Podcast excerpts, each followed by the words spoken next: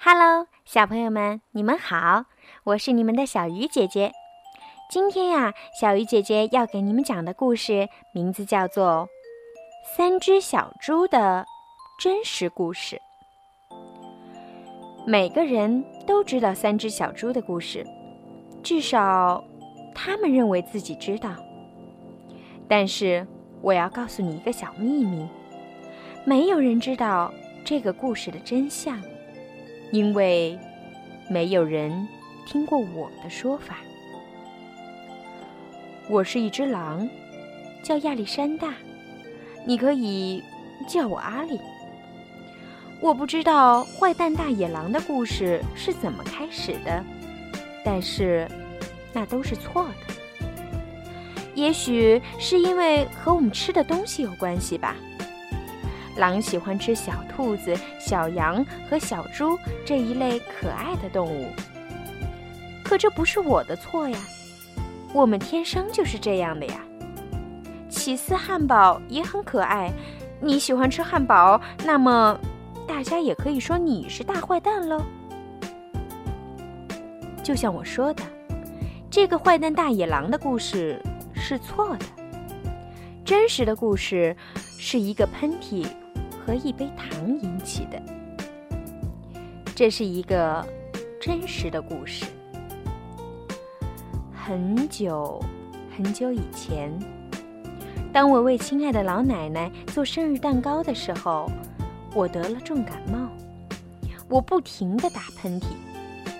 不巧的是，我的糖用完了，于是我出门去向邻居借一杯糖。这个邻居是一只猪，而且不是很聪明的猪。他用稻草盖了一幢房子，你相信吗？我的意思是，哪一个脑筋正常的家伙会用稻草盖房子呢？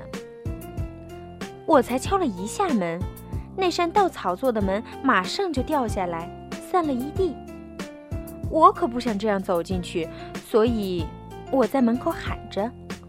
小猪，小猪，你在家吗？没有任何回答。我正想走回家，为奶奶做一个不加糖的生日蛋糕。这时候，我的鼻子开始发痒，我觉得有个喷嚏要冲出来了。我张大鼻孔和嘴巴，哼啊哼的，我打了一个好大的喷嚏。你知道发生了什么事儿吗？那一幢草房子居然全倒了。草堆的正中央躺着一只小猪，它死了。原来它一直待在房子里嘛。对于狼来说，如果放弃草堆上这块上好的猪肉，那是很丢脸的事儿。所以，我把它吃掉了，就当做那是一个好大的起司汉堡。我觉得舒服多了，但是我还是缺少一杯糖，所以我走到另一个邻居的家。这个邻居是第一只小猪的弟弟，他比较聪明一点，但是也没有聪明多少，因为他用树枝盖房子。我按了一下门铃，没有回答。我喊着：“猪先生，猪先生，你在家吗？”他大吼：“走开了！你这只狼，你不能进来！我正在刮胡子。”当我觉得又一个喷嚏要冲出来了，我紧紧地抓着门把。我的鼻子好痒，哼啊哼的。我试着要把嘴巴捂起来，但是我又打了一个好大的喷嚏。你一定不相信，这家伙的房子跟他哥哥的一样。全倒了。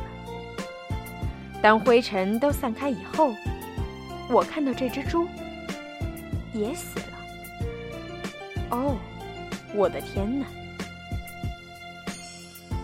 如果食物丢弃在外边，它很快就会腐烂，所以我唯一能做的就是再吃一顿晚餐，就当做第二个起司汉堡吧。我吃的很饱。感冒也好多了，但是我还是没有糖可以为奶奶做生日蛋糕，所以我走到另一个邻居的家。这个家伙是那两只小猪的弟弟，他一定是家族里最聪明的一只猪。他用砖头盖房子。我敲一敲门，没有回答。我喊着：“猪先生，猪先生，你在家吗？”你知道那只粗鲁的小猪怎么回答吗？走开，你这只狼！不要再来烦我了。他真的太没有礼貌了。也许他有一大袋的糖，却不肯给我一小杯，让我为奶奶做生日蛋糕。哼，真是一头猪。我正想要离开，打算回去做一张生日卡片，不做生日蛋糕了。这时候，我的感冒又发作了，我的鼻子好痒，我又打了一个大喷嚏，啊啊啊啊啊！啾！猪小弟大叫：“喂，你那个又老又丑的奶奶，不是只吃肉吗？吃什么蛋糕？你不要骗我了，我绝对不会开门。”我一直是很冷静的。但是他居然这样说我的奶奶，我开始抓狂了。警察围过来的时候，我正要打破猪小弟的大门。在整个过程中，我的鼻子一直痒痒的，鼻孔、嘴巴张得大大的，并且不停地打喷嚏。接下来的故事就像他们说的那样了。当记者们知道我把两只小猪当做晚餐吃掉了。他们都认为，一个生病的家伙要去借一杯糖，这种事情听起来一点都不刺激，所以他们就把故事夸大、扭曲了。一只大野狼狠狠地吹、吹、吹倒了小猪的房子。从此以后，他们就认定了我是坏蛋大野狼。喏，真实的故事就是这样，我被冤枉了。对了，也许你可以借我一杯糖。好了，小朋友，今天的故事就讲到这儿吧。是不是跟你之前听过的三只小猪的故事不太一样呢？你更喜欢哪一个故事？发微信来告诉小鱼姐姐吧。晚安。